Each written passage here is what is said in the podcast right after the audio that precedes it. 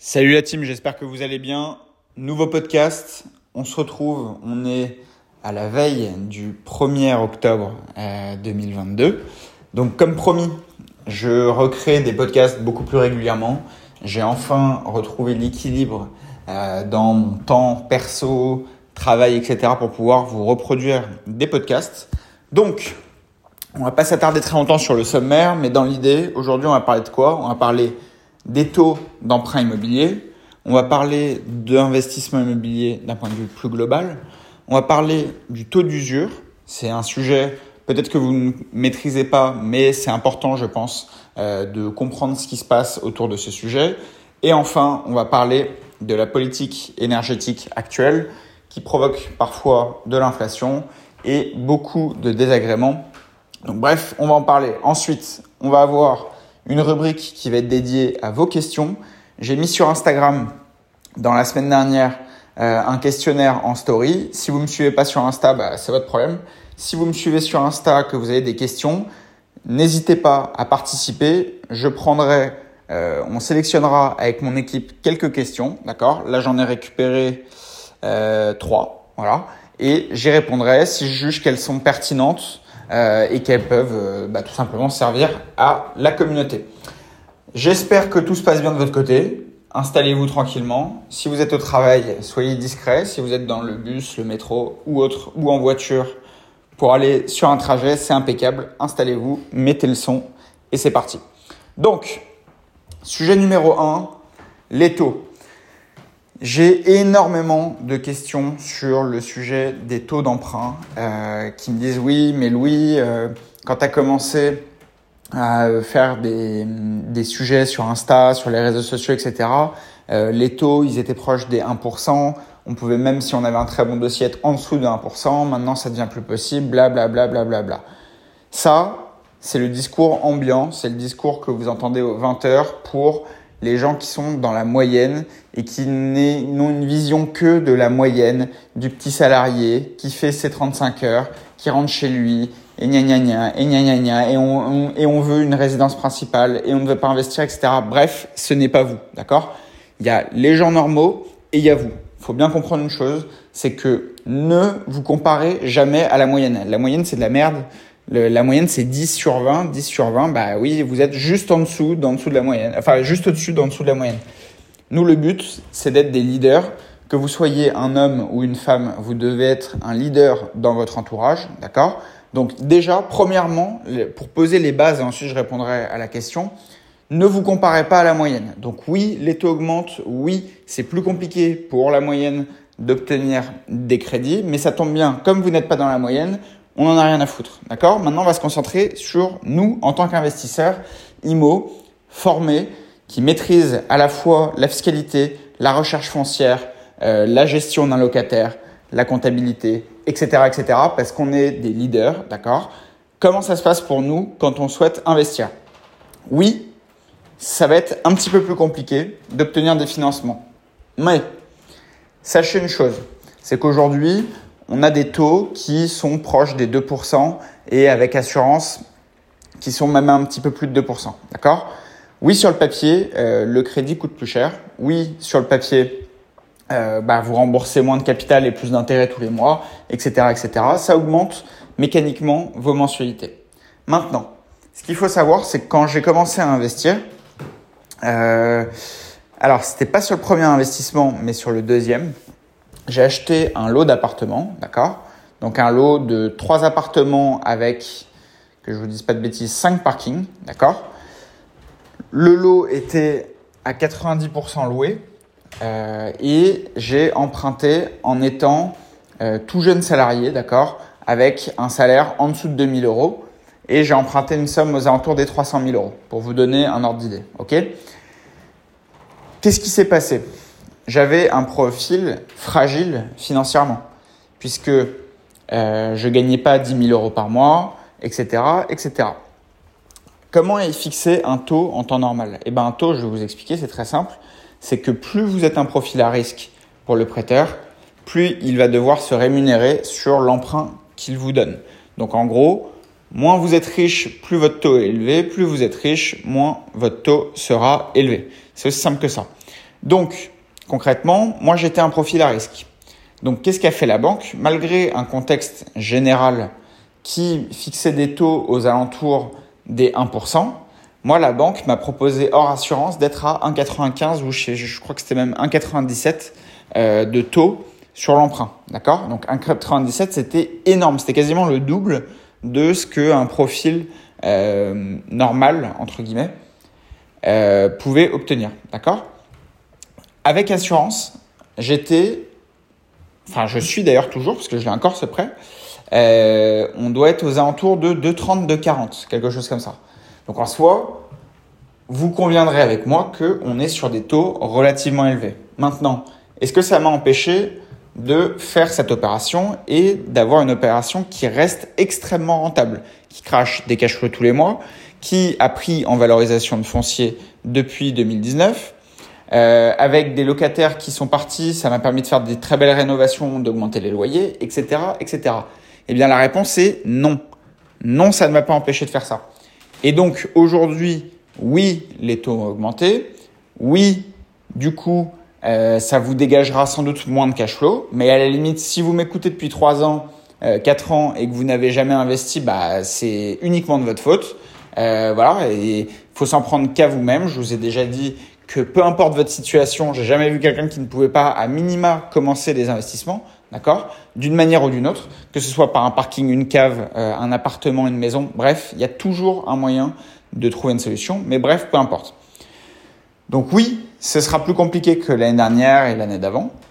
Maintenant, pour autant, ça n'empêche en rien le fait de pouvoir faire des très belles affaires. J'étais au téléphone juste avant de commencer ce podcast avec un ami à moi que vous devez connaître très bien, mais bon, je vais conserver son anonymat. Euh, bah voilà, parce qu'il m'a pas demandé d'en parler à tout le monde, mais dans l'idée, je l'ai aidé à acheter un appartement qui est situé dans le sud, d'accord? Cet appartement, il l'a signé il y a très peu de temps, donc il y a, je dirais, 2-3 mois maximum. On était sur des problématiques de taux qui augmentaient aussi, d'accord?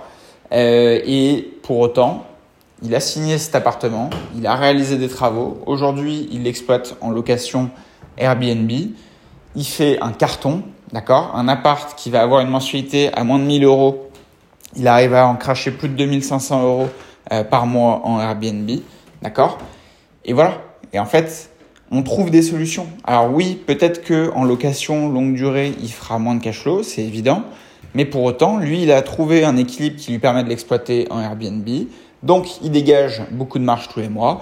Donc, malgré le contexte, la banque lui reprêtera évidemment de l'argent s'il veut réemprunter dans des sommes cohérentes avec sa situation. Donc, pourquoi je vous dis tout ça?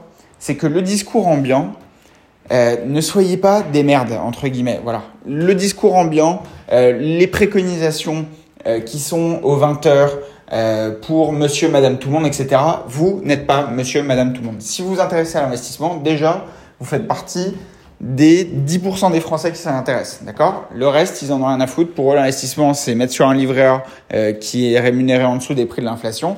Et leur choix d'investissement s'arrête à ça, ou au mieux à une petite assurance vie avec un taux de rendement minable. D'accord?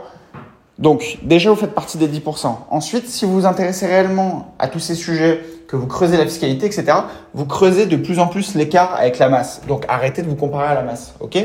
Donc, pour l'histoire des taux, oui, les taux montent en ce moment. Oui, les mensualités sont plus hautes. Mais il est toujours possible de faire beaucoup d'argent avec l'immobilier. Ça reste, à mon sens, un des investissements les plus cohérents euh, quand on se lance, puisque c'est le seul moyen de lever de la dette très facilement quand on est un particulier au départ. D'accord? Maintenant, pour euh, continuer dans ce sujet, qu'est-ce qui est le taux d'usure? Le taux d'usure, c'est un taux qui est fixé, d'accord? Euh, à ne pas dépasser pour les banques lorsque on cumule le taux de l'emprunt plus le taux euh, qui est lié à l'assurance de l'emprunt. Donc c'est quelque chose qui est fixé, d'accord? Les banques ont pas réellement le choix euh, de, enfin, elles n'ont pas vraiment le choix de euh, le suivre ou pas. Elles doivent le suivre a priori sur la majorité des dossiers, d'accord? Pour autant, encore une fois, si vous amenez un bon dossier, même si la banque... En fait, tout dépend de votre relation avec la banque, tout dépend de l'historique que vous avez avec elle, etc. Le taux d'usure, c'est une super excuse. Moi, j'en parlais avec une de mes conseillères, mais avec qui j'ai des très bonnes relations, etc. Elle me disait que globalement, aujourd'hui, c'est l'excuse parfaite pour les banques de refuser les dossiers de merde. On va dire, ah oui, mais vous savez, il y a le taux d'usure, c'est pas de notre faute, blablabla, blablabla. C'est parfait, allez voir ailleurs. On veut pas de votre financement, en gros. Maintenant, pour m'être bien entretenu avec ma conseillère, et encore une fois, je ne suis pas Warren Buffett, d'accord? Je suis un monsieur, madame, tout le monde qui s'est sorti les doigts du cul et qui a fait petit à petit des investissements et qui creuse l'écart avec la moyenne petit à petit. Pour autant, je ne suis pas encore milliardaire, loin de là. OK Eh bien, qu'est-ce qu'elle m'a dit? Elle m'a dit, si vous voulez refaire un investissement comme vous avez fait, euh, c'était en janvier, donc ça commence à dater, eh bien, il n'y a aucun problème, vous pouvez en refaire. Et on obtiendra des taux qui seront en dessous du taux d'usure, comme par hasard. Et comment ça se fait ça? Bah, Tout simplement parce que elle sait que j'amène des bons dossiers. J'ai un scoring bancaire, je vous en ai déjà parlé dans un précédent podcast, c'est en gros une grille de notation qui permet de définir votre profil de risque vis-à-vis de la banque.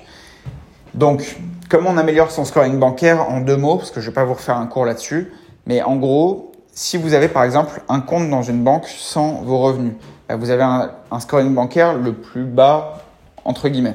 Si en plus de ça, sur votre compte, il y a des découverts, etc., la note régresse, etc., et je crois qu'on peut aller jusqu'à E dans la grille de notation. Eh bien, sachez que, donc ça, c'est la version la pire, entre guillemets. Maintenant, qu'est-ce que c'est la version la mieux? C'est, vous avez un compte dans votre banque, vous avez vos revenus récurrents qui tombent sur ce compte, vous n'êtes jamais à découvert, vous avez éventuellement votre assurance habitation qui est donnée par la banque, vous avez éventuellement euh, votre forfait téléphonique qui est sur votre banque, vous avez votre assurance auto ou scooter sur votre banque, etc., etc. Comme ça, il y a un excellent historique de euh, votre profil.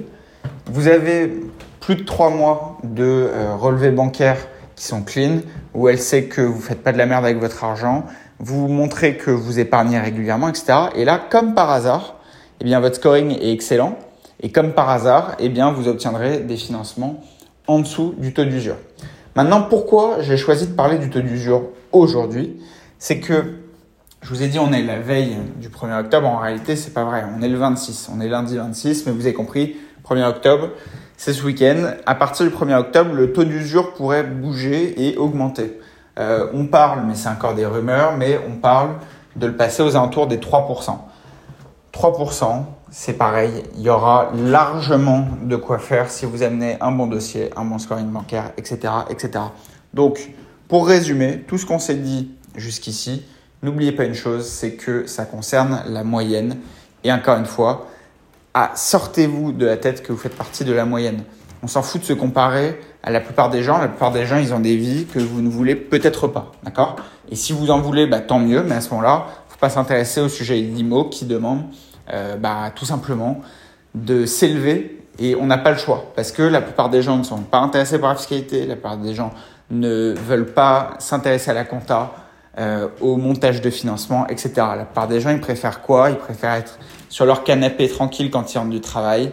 Ils préfèrent regarder le 20h, se mettre un truc sur Netflix pour s'endormir et basta. D'accord? Nous, on est des tueurs dans l'idée au départ, si on commence, et je, ça, ça vient avec une réponse que je vous donnerai tout à l'heure à une de vos questions, mais on travaille peut-être au départ, on est salarié, etc. Il n'y a aucune honte, évidemment. Il y a des gens qui adorent leur travail en plus, et tant mieux.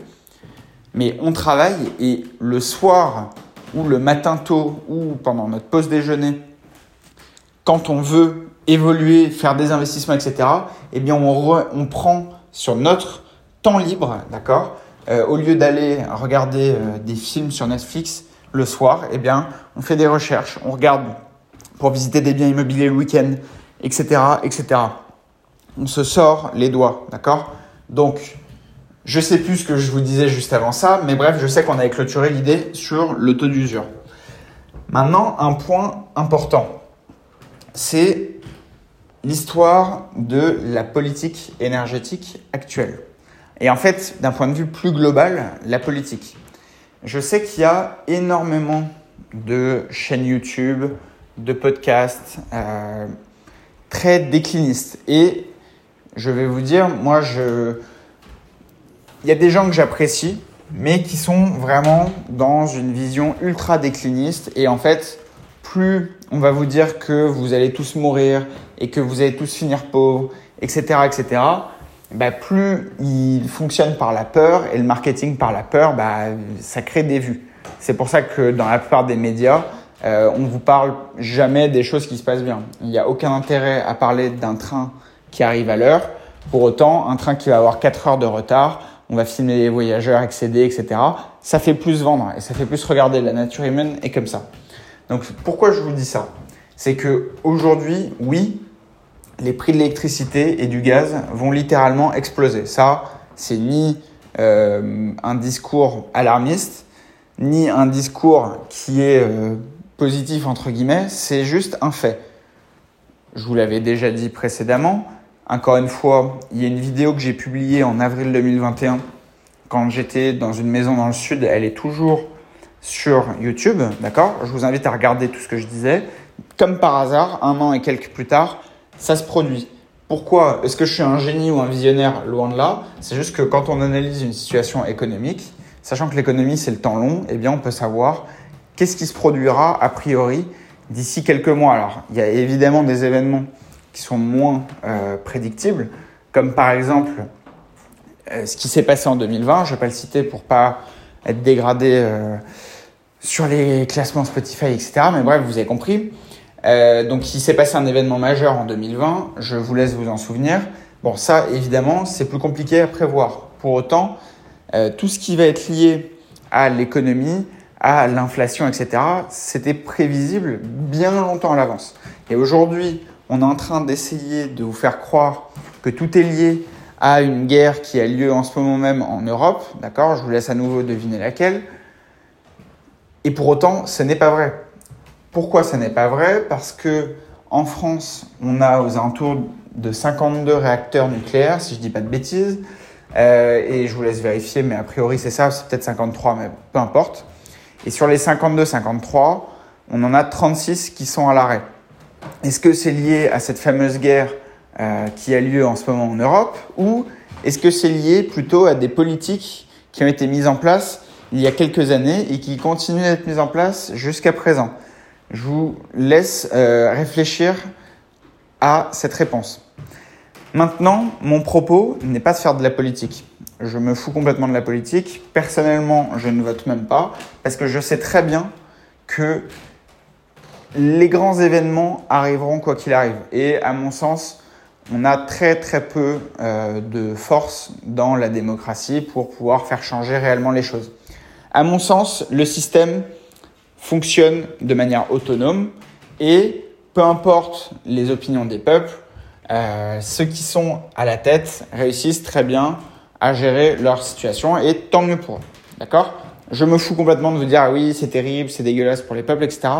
Non, moi je suis pour que chacun se responsabilise, d'accord? Je pense que chacun à, son, à sa petite échelle peut améliorer son quotidien, peut améliorer la personne qu'il est euh, jusqu'à présent et améliorer la situation du coup de son environnement et de ses proches. Maintenant, moi j'ai aucun, euh, enfin, je compte pas faire de politique spécialement. Euh, je ne compte pas changer le monde et j'en ai, j'en aurais même pas le pouvoir. Pour autant, j'ai réussi à changer ma situation et les gens qui ont fait des choses similaires à ce que j'ai fait, bah, bizarrement, réussissent aussi à améliorer leur situation. Donc plus vous allez être dans une idée décliniste de vous dire ah mais c'est terrible, l'électricité augmente, l'euro se casse la gueule, et gna gna gna, on peut rien faire, et gna gna gna. Ça c'est encore une fois du discours de la moyenne. C'est on fait peur aux masses comme ça, on leur fait faire ce qu'on veut euh, avec la peur, d'accord? On l'a vu en 2020 dans certains cas. Vous allez voir que là on le verra très probablement avec euh, l'histoire de l'énergie, on fait peur aux gens en leur disant qu'il va y avoir des coupures, etc., etc. La plupart des gens restent tétanisés, ils ne font rien dès qu'il y a une mauvaise nouvelle. Mais le problème, c'est qu'aujourd'hui, dans le système médiatique où on est, c'est que on vit sur les mauvaises nouvelles. Quand c'est pas la guerre, c'est le climat. Quand c'est pas le climat, c'est l'énergie. Quand c'est pas l'énergie, c'est euh, des histoires, euh, je sais pas, admettons d'immigration ou euh, de, de, de transfert de population euh, d'un pays vers un autre, etc., etc. Bref, en fait, quand vous regardez le contexte global, on ne vous parle jamais de choses positives, on ne vous parle jamais d'investissement, on ne vous parle que de ce qui se passe mal. Pour autant, n'importe qui, et je le redis, n'importe qui peut réussir à améliorer son quotidien et ça, vous devez absolument l'imprimer. Et pour ça, il va falloir être plus fort que la moyenne, il va falloir raisonner, il va falloir apprendre pendant que les autres se reposent, il va falloir agir pendant que les autres ne font rien. Donc, pour rappel, si aujourd'hui vous êtes salarié, je vous invite vivement à essayer de déjà développer vos revenus, que ce soit par l'intermédiaire de votre job ou par l'intermédiaire de quelque chose de secondaire que vous pourriez mettre en place à côté de votre travail, d'accord? Ça peut être n'importe quoi. Hein. Ça peut être, je sais pas, vous avez un talent dans euh, la guitare, eh bien, profitez de votre temps libre pour donner des cours de guitare à des personnes qui souhaitent apprendre et développer la guitare. Ensuite, vous pouvez très bien en faire un business sur les réseaux sociaux, euh, donner des cours en ligne, etc., etc. Bref, ça, ça se fait largement à côté d'un travail. Comment je le sais? Bah, j'ai fait ça pour l'immobilier. Donc, celui qui est déjà en train de dire non, mais j'ai pas le temps, non, ta gueule. J'avais des gros horaires, j'avais euh, du stress et très peu de temps pour me reposer. Donc, je sais que c'est possible puisque je l'ai fait. Donc, encore une fois, je veux pas d'excuses. Moi, je veux des gens qui sont des adultes. C'est pour ça que quand je vous dis ta gueule, ne le prenez pas mal. C'est en fait, les excuses, c'est un truc de loser. Personne n'en a rien à foutre de vos excuses. Les gens, ce qu'ils regardent, c'est où en êtes-vous dans votre parcours? Dans dix ans, quand ils vous regarderont, ils en auront rien à foutre des excuses que vous aviez. Vous voyez ce que je veux dire? Ils vont regarder où vous en êtes. Ils vont se dire ah bah lui euh, c'est un génie et lui euh, bah, c'est une merde entre guillemets. Dans l'idée, une fois que vous avez compris ça, une fois que vous avez compris que les excuses, c'est un truc de loser, peu importe d'où vous venez, vous pouvez toujours améliorer votre situation. Oui, il y a des gens qui ont plus de chances que d'autres, mais pour autant, n'importe qui peut s'améliorer. D'accord? Ça, c'est vraiment un truc que vous devez ancrer dans votre quotidien. Donc, pour répondre, pour revenir sur ce que je vous disais, donc ces salaires, on essaie d'améliorer ses revenus, soit par le travail en travaillant plus, parce que vous avez, je sais pas, par exemple, un variable qui vous permet d'améliorer vos revenus, ou avoir des primes, etc. Tant mieux. Si c'est le cas, foncez là-dedans. Si vous y arrivez bien, bah, tant mieux, vous pourrez améliorer vos revenus. Si ça, c'est pas possible, vous pouvez très bien développer quelque chose en parallèle de ce que vous faites. Moi, j'ai vendu beaucoup de conseils à des personnes qui voulaient se lancer dans l'entrepreneuriat. Moi, je vous ai parlé à l'instant de cours de guitare, etc. Mais pour autant, euh, j'ai l'exemple de deux personnes là, par exemple, qui sont revenues vers moi la semaine dernière, qui ont lancé des business autour des bougies, d'accord, de décoration, à côté d'un travail. Eh bien, comme par hasard, comme elles ont agi, elles ont réussi à développer une marque de bougies. Comme par hasard, comme elles ont agi, elles ont réussi à développer leurs réseaux sociaux. Comme par hasard, grâce aux réseaux sociaux, elles ont réussi à décrocher un premier contrat pour un mariage et pour mettre des bougies sur toutes les tables etc., etc. Est-ce que c'est des génies? Non. Elles ont juste agi. Comprenez bien une chose, c'est que ce qui fera la différence, c'est votre passage à l'action et vos connaissances. Le reste, l'histoire de la chance, etc., c'est tellement aléatoire que faut pas compter dessus. Ok? Donc ça, premièrement.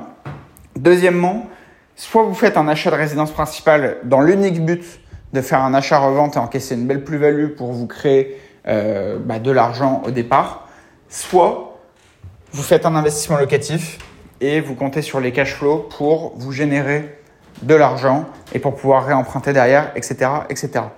Et là, je peux vous garantir que malgré le contexte, malgré l'inflation, malgré tout ce qui se passe de négatif entre guillemets en ce moment, vous pourrez améliorer votre situation. Et comprenez bien une chose, c'est que si je me tue à la tâche à vous dire ça, Sachant qu'il y a une semaine, je vous dis que je ne fais plus de formation IMO, etc.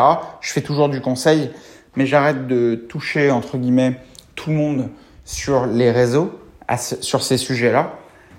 J'ai même plus d'intérêt pécunier à vous le dire. C'est qu'en fait, si je vous le dis, c'est parce que je tiens à ma communauté. Je sais que grâce à vous, ça m'a apporté plein de choses. Donc, si vous me suivez, je suis très heureux de pouvoir vous aider. Et je n'ai plus rien à gagner à vous le dire. Donc comprenez bien une chose, c'est que quand je vous le dis, je le pense sincèrement. Au-delà de le faire pour moi, je pense que c'est une réalité pour vous. Ce sera excellent d'investir quoi qu'il arrive, peu importe votre situation. Et encore une fois, c'est possible. Donc vraiment méditez là-dessus. Si vous n'êtes pas encore passé à l'action, faites-le le plus vite possible parce que l'inflation va créer réellement des ravages. Mais moi, je vous le dis, pas comme les médias, je vous le dis, en mode bougez-vous le cul, c'est maintenant. C'est maintenant. C'est plus dans 3 ans, 4 ans, 5 ans. Peut-être que les conditions de crédit seront devenues horribles et pour le coup, vous ne pourrez plus emprunter si vous n'avez pas déjà de l'argent, etc. Et le problème, c'est qu'il sera trop tard. Oui, c'était plus simple d'investir l'année dernière, l'année d'avant. Je vous l'avais dit en même temps à ce moment-là. Il fallait m'écouter. Oui, aujourd'hui, c'est plus compliqué. Pour autant, c'est toujours possible. Et jusqu'à temps que ce sera toujours possible et jusqu'à temps que ce ne soit plus un jour possible, eh bien, euh, il faut foncer, il faut agir. On n'a pas le temps de réfléchir. On a des gros objectifs à accomplir. Moi, perso, je veux exploser financièrement. Je veux avoir énormément de revenus pour aider les gens autour de moi, ma communauté, etc., etc. Et vous devez en faire de même. Moi, quand on me regarde euh, dans la famille, on se dise, ok, lui c'est quelqu'un sur qui on peut se reposer, on peut avoir confiance en lui.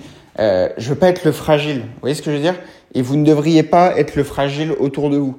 C'est hyper important. Vous devez être un leader dans votre domaine.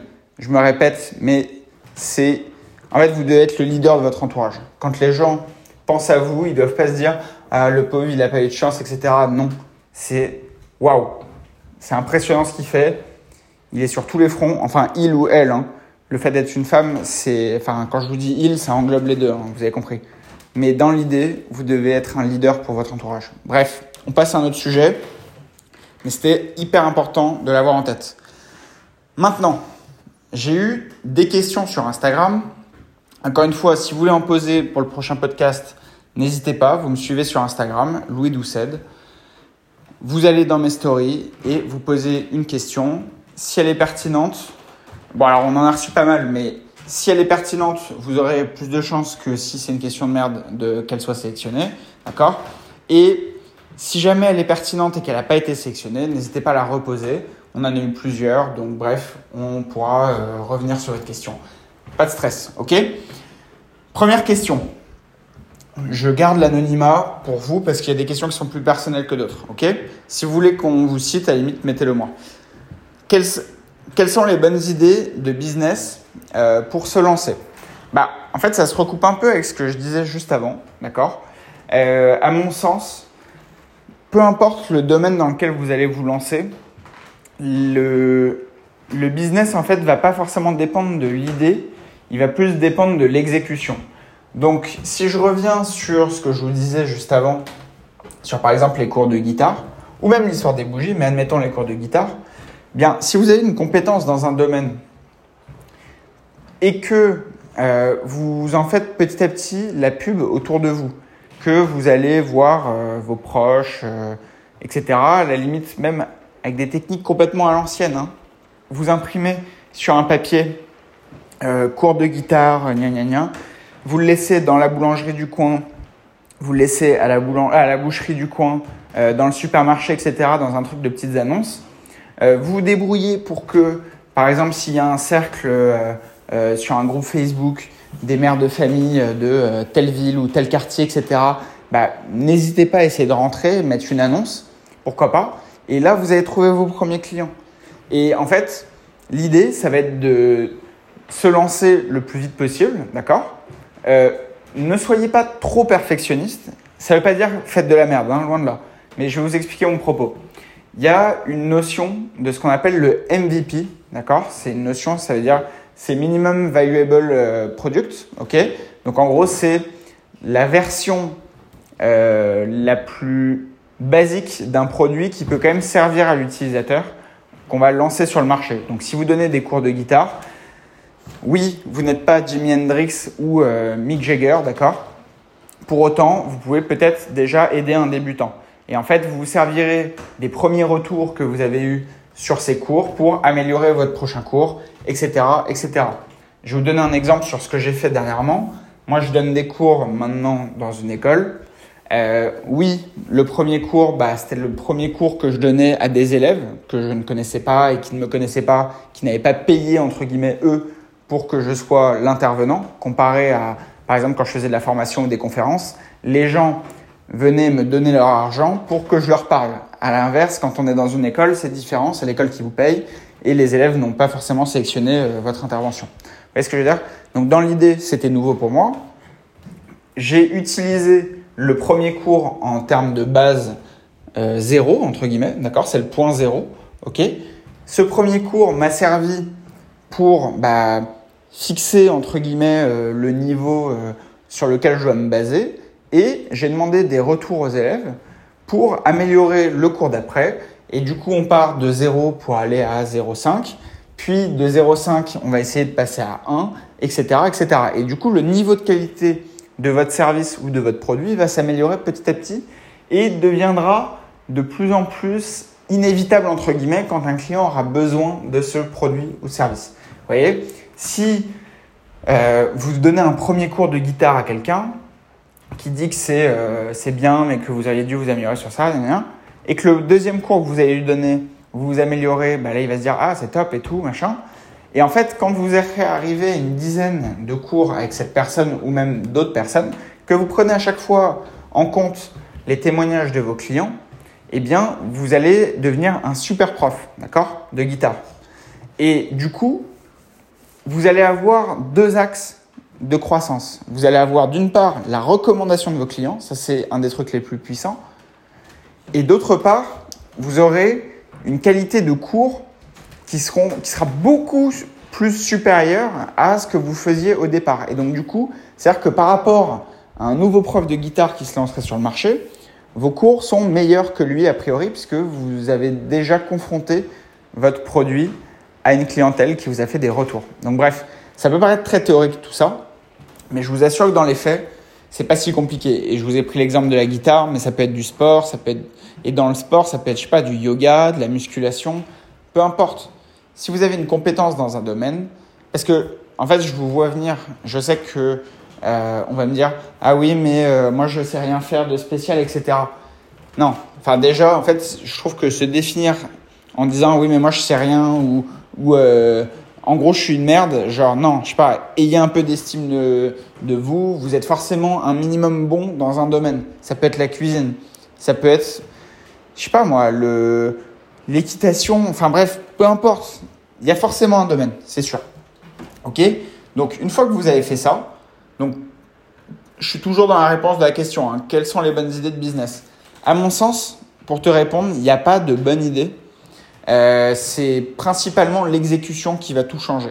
D'accord? Donc, peu importe l'idée, tu peux me dire demain je vais vendre des bougies, tu peux me dire demain je vais réparer des téléphones portables, tu peux me dire demain je vais donner des cours de guitare, euh, donner des cours de yoga, créer des cercles de parole autour de la dégustation du vin. Euh, je sais pas, en fait, il y a des milliards de possibilités. L'idée, en fait, c'est de la merde. Enfin, c'est pas, le, pas le plus important. Pourquoi? Parce que regarde, tu vas me dire, ah oui, mais si, quand même, machin. Non, non, je t'assure, regarde. L'idée de vendre du café. Qu'est-ce qui fait que on a le café premier prix chez Lidl top budget ou je sais pas quoi, à 1 euro, ou j'en sais rien, je donne des prix au hasard. Et qu'est-ce qu'on fait? Qu'on a des capsules qui sont vendues 40 centimes par capsule par Nespresso, qui est Nestlé. D'accord? Quelle est la différence? C'est l'idée de départ. On vend du café. D'accord? Quelle est la différence? Ben, C'est l'exécution. C'est que d'une part, on va avoir une stratégie d'un côté de créer un espèce de cercle premium autour d'un produit de base qui est le café, d'accord? Et on va faire un packaging, on va avoir toute une stratégie marketing avec un système un peu de club, euh, de sentiment de luxe pour un produit qui touche tout le monde. Et en fait, si vous regardez un peu le concept, c'est que comment Nespresso gagne de l'argent, est-ce qu'à votre avis, c'est en vendant des machines ou est-ce que c'est en vendant des capsules? Bah, Peut-être que vous n'avez pas eu le temps de vous poser la question, mais je vous le dis tout de suite, c'est en vendant des capsules. Ce qu'elle veut, c'est une récurrence. C'est pour ça que aujourd'hui les machines ne valent quasiment rien. Elles veulent juste des clients qui produisent des cash flows avec l'achat de capsules régulières. C'est pour ça qu'il y a même des systèmes d'abonnement, etc., etc. Quelle est la différence avec l'idée de base du café premier prix euh, chez Lidl?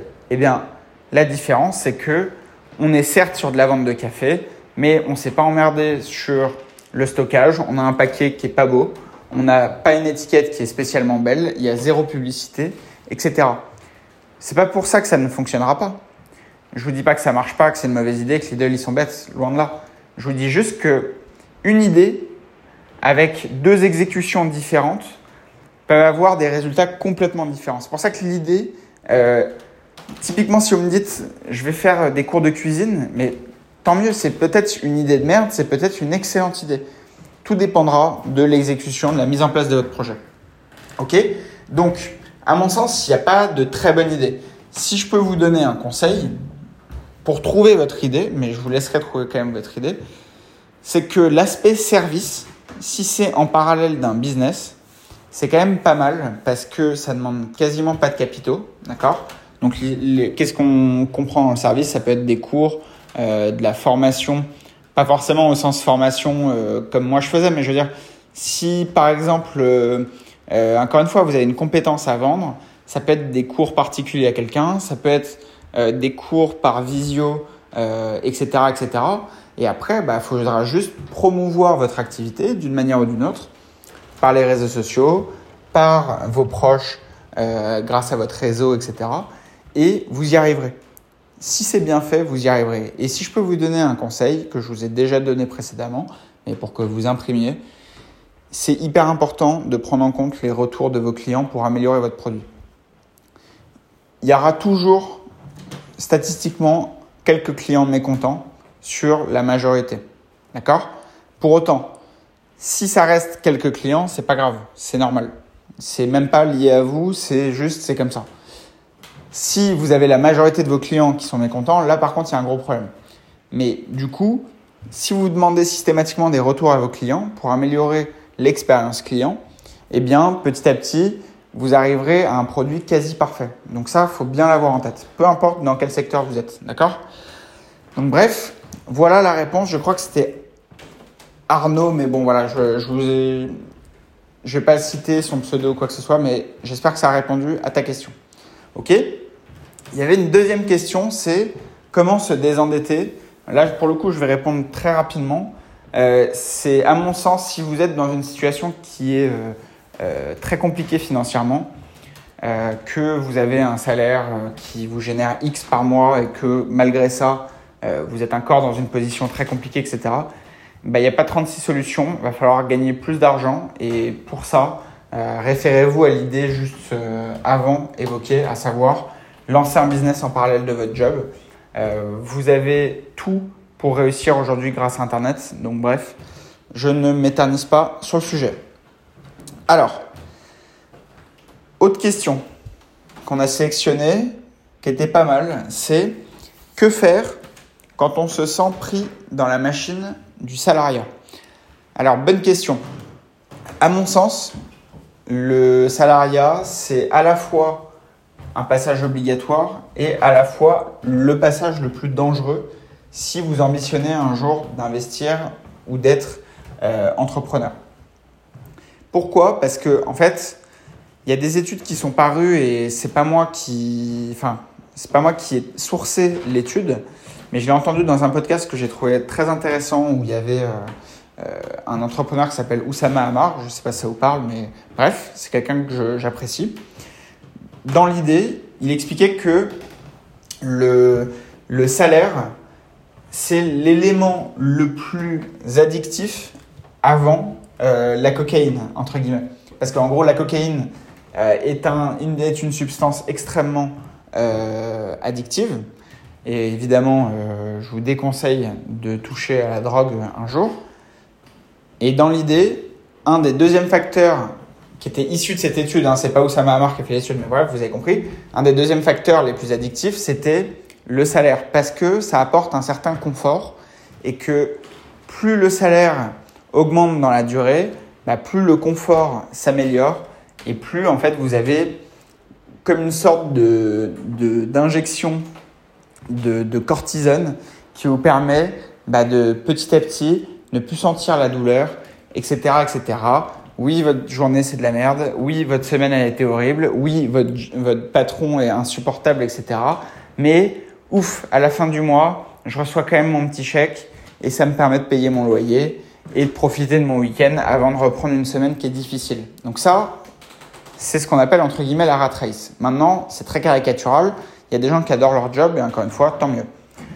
Pour autant, c'est pas parce que vous adorez votre job que je vous conseille de tout miser dessus. C'est une grossière erreur. Si un jour vous voulez avoir une retraite, euh, je vous conseille vivement de développer vos revenus. Mais donc, que faire pour s'extraire de la machine du salariat bah, À mon sens, faut faire un petit peu ce que moi j'ai fait, à savoir développer un business en parallèle. Euh, vous travaillez encore, surtout vous ne quittez pas votre job, euh, mais vous vous démerdez pour gagner des revenus en parallèle de ce que vous faites. Moi j'ai commencé par l'immobilier, mais l'immobilier a un avantage mais aussi un inconvénient, c'est que l'avantage, vous levez de la dette, donc vous développez des futurs capitaux grâce à l'IMO, d'accord? Pour autant, c'est pas ce qui va, euh, enfin, sauf ceux qui vous disent ça sur Internet, mais bref, c'est pas ce qui va vous rapporter de quoi vivre sereinement, rapidement. Juste pour vous donner un ordre d'idée. Euh... Non, ouais, en fait, non. enfin, non, si, si, si, si. Mais je ne dirais pas si ça me touche ou si c'est euh, un proche, etc. Ça peut être l'un ou l'autre. Vraiment. D'accord? Il se trouve que X, c'est un homme ou une femme, X génère à peu près 150 000 euros euh, par an de revenus fonciers, d'accord? Euh, Donc c'est des revenus issus de loyers euh, en perso, d'accord? Donc gros patrimoine IMO en perso. Eh bien, ce fameux X, quand il a fallu louer un appartement, d'accord, a eu de gros gros problèmes malgré le fait de gagner plus de 10 000 euros par mois en revenus fonciers, d'accord? Donc en revenus issus d'appartements et biens possédés, a eu d'énormes problèmes pour trouver un propriétaire qui accepte. Pourquoi? Parce que les compagnies d'assurance euh, vont généralement pondérer ces loyers à, à partir de 50% jusqu'à 90%. Donc c'est-à-dire qu'ils prennent en compte que vous gagnez euh, bah, par exemple sur 150 000 euros, 15 000 euros par an. D'accord? Donc forcément, ça casse tous les calculs. Donc forcément, si vous visiez, je sais pas, un appartement à 4 000 euros par mois, eh bien c'est beaucoup plus compliqué euh, si on pondère et qu'on pense que vous gagnez 15 000 par an. Ok? Vous avez compris le principe. Donc, rien que pour ça, quand sur Internet on vous dit euh, oui, oui, en deux ans, tu vas vivre de tes cash flows, etc., ça va être vraiment génial, tu vas pouvoir faire le tour du monde. Sachez que dans les faits, même des gens qui ne sont pas des rigolos d'Internet, qui sont des tueurs de limo euh, et qui se font énormément d'argent grâce à leur patrimoine, etc. Même eux, il y a des étapes qui ne sont pas forcément si simples. Et ça, c'est marrant, on vous le dit rarement dans le marketing sur Internet. Mais bref, je m'égare. Je pense que ce que vous devez faire, donc ça a deux étapes. C'est ce que j'ai fait moi et c'est ce qui m'a permis de quitter sereinement mon job. C'est qu'en fait, j'ai développé à la fois de l'immobilier qui génère des cash flows, mais que je garde en backup pour un jour s'il y a un problème de, je sais pas, de travaux à réaliser dans l'urgence euh, ou autre chose, peu importe. Je n'y touche pas. Et en parallèle, j'ai monté une société de conseil où j'aidais les gens à investir dans l'immobilier. Et eh bien, en fait, j'ai attendu que cette société de conseil et l'immobilier me génèrent en termes de chiffre d'affaires plus que ce que je gagnais en tant que salarié.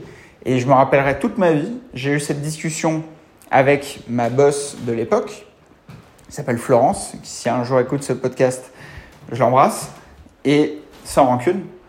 Mais dans l'idée, mon travail, ils en avaient marre parce que je faisais des horaires de fonctionnaire, entre guillemets, alors que théoriquement, j'étais censé faire des horaires euh, de, bah, de cadre, mais poussé un peu à l'extrême. C'est-à-dire qu'ils auraient aimé qu'on arrive à, je sais pas, 8 heures euh, et qu'on reparte à 20 heures tous les jours euh, avec quasiment pas de pause déjeuner et qu'on fasse ça tous les jours, tous les jours, tous les jours, et que éventuellement on fasse ça avec des horaires plus tardives, etc. Moi, j'avais cadré le truc en disant qu'il en était évidemment hors de question. Et en fait, j'en étais arrivé à un point où, en gros, j'arrivais à 9h. À 11h59, mon ordi était verrouillé, je partais. Et là, en fait, je prenais des pauses déj euh, sur lesquelles j'allais travailler sur mes business, que ce soit sur les investissements ou sur mes réseaux sociaux pour développer mon activité de conseil, etc. Je rentrais au travail et 18h00, verrouillage de l'écran, je me cassais. Et en fait, j'ai fait ça pendant quelques mois et euh, ça a commencé à, à faire jaser euh, certains, d'autant plus que je sais qu'ils ne m'ont jamais dit en face, hein, mais je sais très bien qu'ils regardaient ce que je faisais sur les réseaux, etc. Mais bref, je m'en foutais. Moi, je partais du principe, si on me dit rien, je, je prends l'autorisation, je le fais. Donc, jusqu'au jour où ma boss me prend en réunion et me dit, voilà, euh, ça devient compliqué, tu, tu, parles à personne au travail, enfin ça c'est vrai qu'il me le reprochait pas mal, tu parles pas aux gens au travail, tu fais tes horaires, tu fais ta pause et tu reviens de manière mécanique, etc. Euh, pourquoi tu fais ça? Et je lui dis, bah voilà, moi j'ai mon activité à côté, euh, mais qui n'empiète pas sur le travail, ça m'empêche pas de faire mon chiffre, mais faire mes trucs, blablabla. Euh, c'est comme ça, en gros. Et en fait, elle m'a dit, oui, mais tu sais, à un moment donné, je pense que ça va poser un problème. Et en fait, c'est là où tout ce que j'avais entrepris euh, précédemment euh, m'a donné une force incroyable. C'est que ce que je lui ai dit, et je pense que si on lui posait la question aujourd'hui, elle s'en rappellerait. Je lui ai dit qu'en fait, le... en fait, j'en étais arrivé à un point où s'il fallait arbitrer, je lui ai dit clairement, genre s'il faut arbitrer entre mon CDI chez vous ou mon activité, le choix sera vite vu, sera le CDI. Pourquoi? Bah, Tout simplement parce que je gagne plus de deux fois ce que je gagne en CDI avec mes activités annexes en travaillant que quelques heures par semaine. D'accord? Et là, en fait, quand on est en position où on est un patron avec un salarié, etc., ce genre de discussion n'arrive quasiment jamais. En fait, statistiquement, elle ne pouvait pas s'attendre à ce genre de réponse. Sauf qu'en gros, tout en restant évidemment courtois, j'avais cette capacité à lui dire, voilà, en fait, si je suis ici, c'est par choix.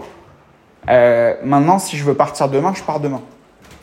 Et en fait, ce jour-là, déjà, ça a complètement rééquilibré nos rapports parce que elle savait que on, moi, on ne mettait pas la pression sur l'argent. J'ai beau parler d'argent très souvent, j'en ai rien à foutre de l'argent. Pour moi, l'argent, c'est un outil qui me permet d'être libre. Euh, me dire, euh, oulala, si tu fais pas ça, euh, tu n'auras pas ta prime de 2000 euros. Mais en fait, j'en ai rien à foutre. Enfin, genre, clairement, tu, crois que tu vas m'acheter ma vie pour une prime qui, une fois nette après impôt, ça représentait 1000 euros. Qu'est-ce qu'on fait aujourd'hui avec 1000 euros? Genre, oui, c'est beaucoup, ça peut paraître choquant. Hein.